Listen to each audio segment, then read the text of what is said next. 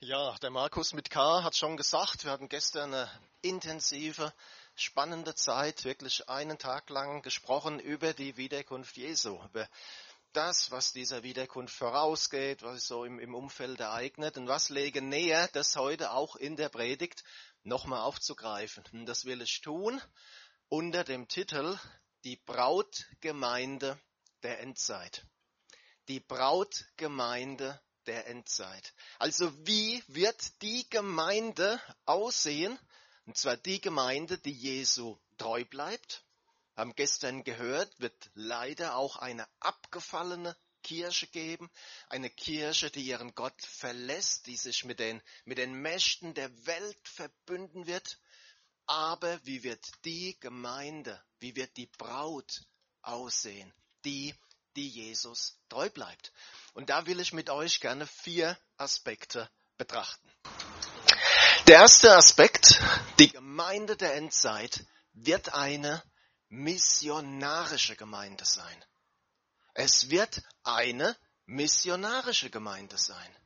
Jesus sagt in seiner Endzeitrede, also so eine längere Rede von Jesus, wo er über die Ereignisse spricht im Zusammenhang mit seiner Wiederkunft. Wir haben es uns gestern angeschaut. Und da sagt Jesus so in diese, mitten in diese apokalyptischen Ereignisse hinein, sagt er, die Botschaft vom Reich Gottes wird auf der ganzen Welt gepredigt werden, damit alle Völker sie hören. Und dann erst wird das Ende kommen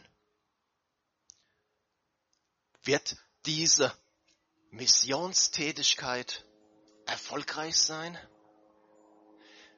Die Offenbarung gibt uns Einblicke in die letzte Zeit.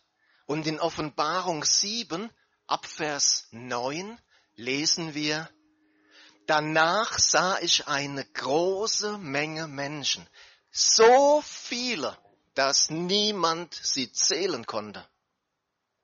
Es waren Menschen aus allen Nationen, Stämmen, Völkern und Sprachen. Sie standen in weißen Kleidern vor dem Thron und dem Lamm und hatten Palmzweige in den Händen. Mit lauter Stimme riefen sie, der Sieg gehört unserem Gott, der auf dem Thron sitzt, und dem Lamm. Eine unzählbare große Schar von Menschen aus allen Nationen, die in der letzten Zeit zu Jesus Christus gehören wird. Was kann das für uns heißen? Das kann zwei Sachen heißen. Der Punkt eins: Gib nicht auf. Gib deinen Mann nicht auf, gib deine Kinder nicht auf, gib deinen Nachbarn nicht auf. Auch wenn du vielleicht noch kein Ergebnis siehst, gib nicht auf, das Evangelium vom Reich zu verkündigen. Und das kann auf ganz unterschiedliche Art und Weise geschehen. Die Asima hatte vor kurzem darüber gepredigt. Erst die Ewigkeit wird die Ergebnisse zeigen. Das ist der eine Punkt. Der andere Punkt ist, die Endzeit, wir haben gestern darüber gesprochen, die ist randvoll mit, mit, mit schlimmen, furchtbaren Ereignissen. Hier ist etwas, auf das dürfen wir uns freuen. Wir werden offensichtlich noch eine große Erweckung erleben, eine Ernte, wie bei den Aposteln oder vielleicht sogar noch darüber hinaus. Eine Riesenzahl von Menschen, die zum Glauben an Jesus kommen wird. In den letzten Tagen. In den letzten Tagen. Und lasst uns da bereit sein dafür, für diese, für diese Ernte. Die Beschreibung von dieser riesigen Menschengruppe geht aber noch weiter. Und dann lesen wir in Offenbarung 7 in Vers 14, diese Menschen haben die große Verfolgung durchgestanden. Sie haben ihre Kleider gewaschen und im Blut des Lammes weiß gemacht. Und Das ist der zweite Aspekt. Die Gemeinde, die Brautgemeinde der Endzeit wird eine verfolgte Gemeinde sein. Jesus lässt daran überhaupt keinen Zweifel. Er sagt auch in seiner Endzeitrede, ihr werdet verhaftet, verfolgt und umgebracht werden. Auf der ganzen Welt wird man euch hassen, weil ihr euch zu meinem Namen bekennt. Ja, da sagt keiner mehr Amen. Das ist was, das wollen wir nicht hören. Das ist was, das wollen wir nicht. Aber wir müssen uns darüber im Klaren sein.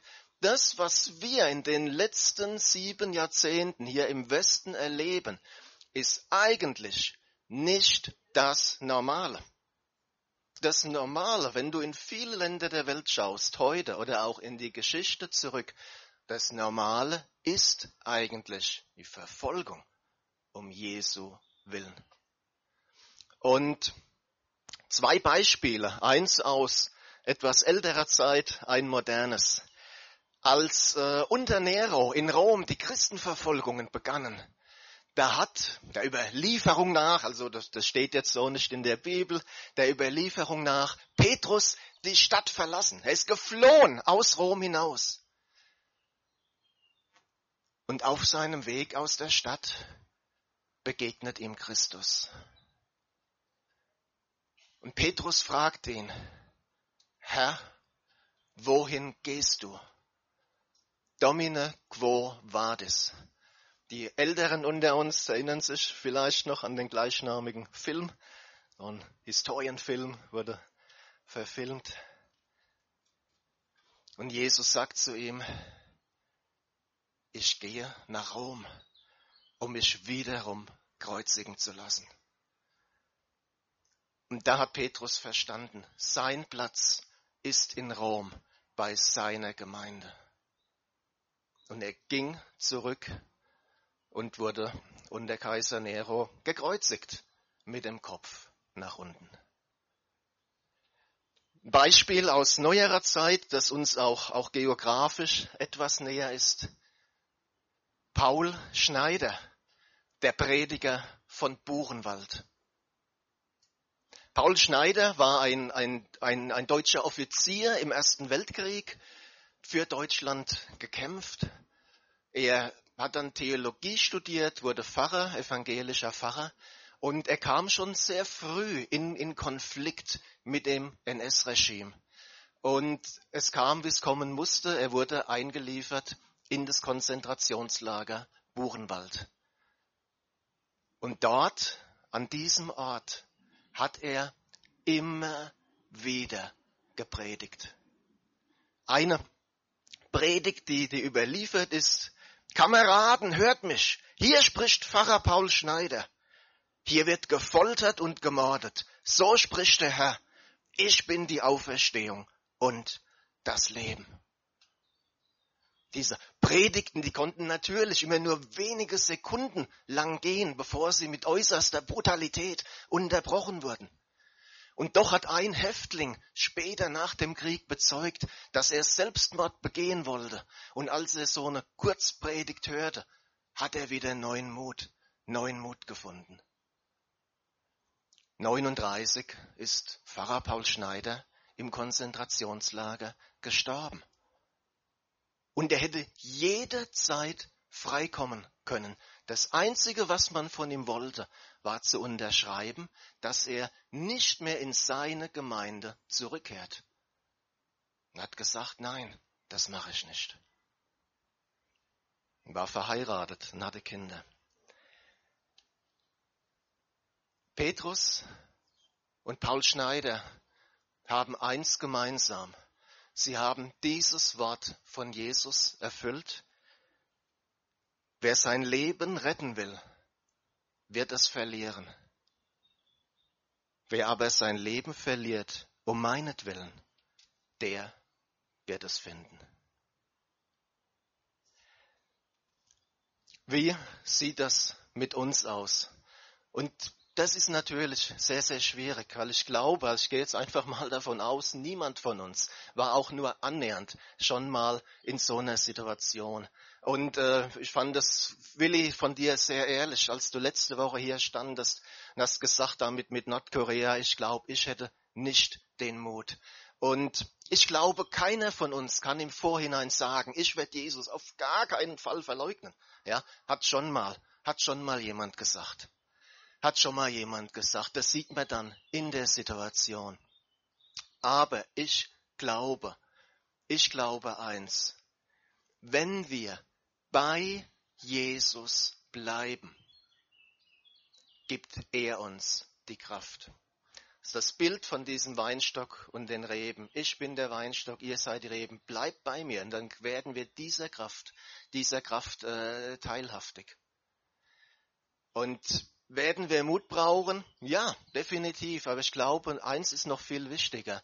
Eine tiefe Liebe zu Jesus eine tiefe Liebe zu ihm, dass er uns wirklich das Wichtigste ist. Und das ist etwas, das können wir jetzt schon üben, das können wir jetzt schon praktizieren, da können wir jetzt schon immer tiefer hineingehen.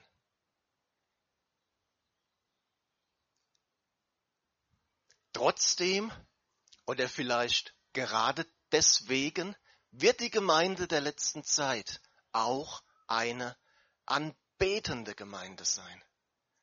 Und wir denken so an, an Paulus und Silas, die im Gefängnis waren. Und was haben sie gemacht? Eine Lobpreis-Session haben sie gemacht. Mitten in der Nacht haben Gott gelobt, gepriesen. Ja, und was ist passiert? Gab ein Erdbeben, Ketten sind abgefallen. Da war richtig, richtig was los. Und wenn wir da nochmal in die Offenbarung reinschauen, Offenbarung 15, 3, und dann heißt es, sie singen das Lied Moses, des Knechtes Gottes, und das Lied des Lammes und sprechen, groß und wunderbar sind deine Werke, o Herr Gott, du Allmächtiger, gerecht und wahrhaftig sind deine Wege, du König der Heiligen. Wer, wer sind diese Leute, die da singen? Vers vorher. Ich sah etwas wie ein gläsernes Meer mit Feuer vermischt. Und die, welche als Überwinder hervorgegangen waren über das Tier, das ist der Antichrist, Bild für den Antichristen, über sein Bild und über sein Malzeichen und über die Zahl seines Namens, standen an dem gläsernen Meer und hatten Hafen Gottes. Hafen, Ronny, keine Gitarre, Hafen. Also wir hören hier von, von Gesang. Sie loben Gott. Wir, wir lesen hier von Instrumenten. Ja, himmlischer, ein himmlischer Lobpreis. Und bisschen später, Offenbarung 19, 7, da heißt es dann, wir wollen uns freuen, jubeln und Gott ehren. Jetzt ist der große Hochzeitstag des Lammes gekommen. Seine Braut hat sich dafür bereit gemacht. Und ähm, bei diesem Wort jubeln, das steht im, im Griechischen agaliao und ähm, ich lese mal aus einem, aus, aus einem Lexikon, äh, wie das da äh, definiert wird. Agaliao. To experience a state of great joy and gladness, also ähm, ein, ein Zustand großer Freude und Fröhlichkeit äh, erfahren often involving verbal expression, also was oft äh, entsprechender Ausdruck dem Mund ja, einschließt, and, and appropriate body movement und entsprechende Bewegungen des Körpers. Man könnte zum Beispiel an Lobpreistanz denken, wie gestern. Also, wenn du sagst, oh, allein schon das Aufstehen zum Lobpreis ist schon eine Herausforderung, hey, dann kommen schwere Zeiten auf dich zu. schwere Zeiten. Es gibt eine wunder, wunderbare Verheißung in Amos 9. Und da sagt Gott, an jenem Tag will ich die zerfallene Hütte Davids wieder aufrichten, ihre Risse vermauern, ihre Trümmer wiederherstellen und sie wieder bauen, wie in den Tagen der Vorzeit so dass sie den Überrest Edoms in Besitz nehmen werden und alle Heidenvölker, über die mein Name ausgerufen worden ist, spricht der Herr, der dies tut. Und wir wissen, wir haben gestern darüber gesprochen, ausführlich über Israel. Israel wird bei Jesu Wiederkunft errettet werden, befreit werden von Feinden, von Fremdherrschaft.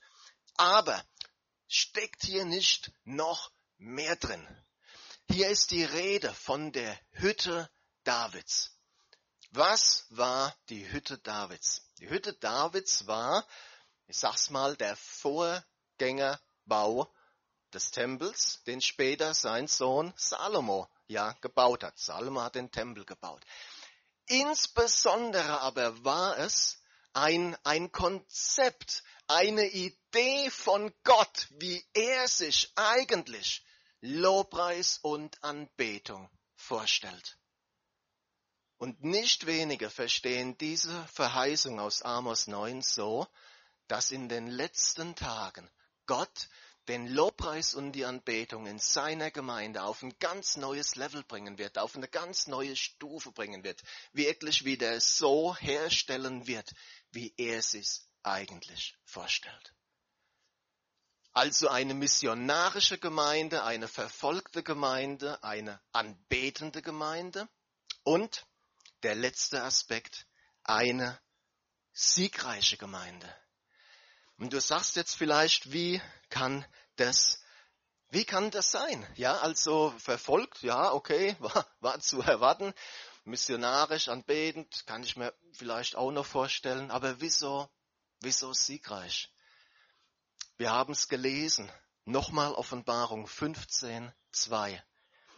Ich sah etwas wie ein gläsernes Meer mit Feuer vermischt und die, welche als Überwinder hervorgegangen waren über das Tier, über den Antichrist. Und Überwinder, das heißt wörtlich Sieger sein, Sieger bleiben. Da steht im Griechischen das Wort Nikao. Wer hat Nike-Schuhe oder Nike-Schuhe an? Gibt's da jemand? Das äh, kommt von diesem Wort. Ne? Also Gedanke, Werbung ist, wer die Nike-Schuhe anhat, der ist Sieger. Das kommt von diesem griechischen Wort für Sieg. Diese Überwinder, das sind wirklich Sieger. Weder durch Angst, noch durch Verführung, noch durch Verfolgung haben sie sich von dem Weg mit Jesus abbringen lassen. Wie haben sie das geschafft? Wie haben sie überwunden? Und da finden wir einen Hinweis in Offenbarung 12, in dem Vers 11. Sie haben ihn überwunden durch des Lammes Blut und durch das Wort ihres Zeugnisses und haben ihr Leben nicht geliebt bis in den Tod. Das ist interessant. Es werden hier zwei äh, Aspekte genannt für dieses Überwinden. Das Blut des Lammes. Da können wir alles drunter subsumieren, was Jesus für uns getan hat seinen Schutz, seine Erlösung, seine Bewahrung, was alles für uns gilt, wenn wir zu Jesus gehören. Das ist das eine. Das zweite ist, durch, durch was? Durch das Wort ihres Zeugnisses. Wir hatten in einer anderen Predigt schon gehört, unsere Worte haben Macht, unsere Worte haben Kraft. Und wenn wir uns zu Jesus bekennen, dann hat es eine Macht, dann hat es eine Kraft. Dann wird er sich auch zu uns bekennen. Und auch hier wieder die Frage, wie wird es aussehen? Werden wir Überwinder sein? Werden wir überwinden? Und ich glaube, das ist ähnlich wie mit der Verfolgung. Das ist im Vorhinein immer schwer zu sagen. Aber was ich glaube ist, dieses Überwinden ist die Summe, das ist das Ergebnis einer Summe von ganz vielen Einzelentscheidungen.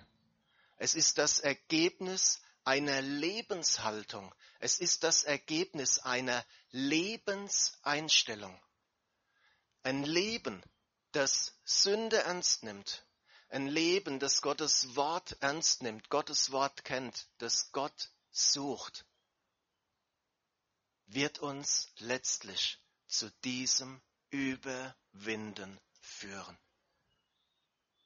Nicht aus unserer Kraft, sondern durch den, der gesagt hat, du vermagst alles durch mich. Auch das Überwinden.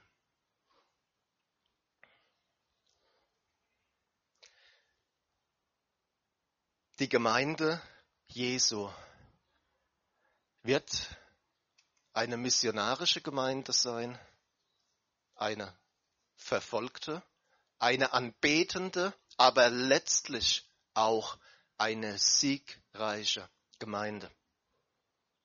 Denn Jesus, er hat den Sieg vor 2000 Jahren schon errungen. Wenn wir jetzt schon in diesen Aspekten leben, Jesus treu und furchtlos bezeugen, sein Reich bauen, Gemeinschaft mit ihm haben, jetzt schon, immer mehr, in Lobpreis, in Anbetung, wenn wir das jetzt schon machen und praktizieren, sind wir auf dem besten Weg, den es gibt. Und wisst ihr, was wir dann sind? Wir sind vorbereitet. Wir sind vorbereitet, denn das haben wir gestern sehr deutlich gesehen. Ja, wir können sehen, dass es Zeichen gibt, die auf die Nähe der Wiederkunft Jesu hindeuten. Wir sehen einige dieser Zeichen bereits jetzt, bereits heute. Aber was wir nicht wissen, ist der genaue Zeitpunkt. Doch in einem ist die Bibel klar. Jesus sagt, sein Kommen wird letztlich für alle überraschend sein. Und wir haben gesehen am Gleichnis dieser zehn Jungfrauen, Matthäus 25, wenn du, wenn diese endzeitlichen Ereignisse wie eine Flut über uns hereinschwappen werden, wenn du dann erst anfängst, dein Leben in Ordnung zu bringen, wenn du dann erst anfängst, eine persönliche Beziehung mit Jesus zu bauen, wenn du dann erst anfängst, in seinem Wort deinen Grund und Halt zu finden, wird es sehr, sehr schwierig. Wir müssen jetzt vorbereitet sein. Und lasst uns keinen Tag länger mehr warten, sondern wirklich in diese Vorbereitung hineinkommen.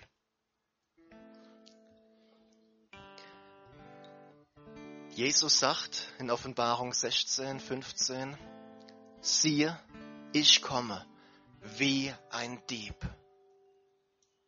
Glückselig ist, wer wacht und seine Kleider bewahrt, damit er nicht entblößt einhergeht und man seine Schande sieht.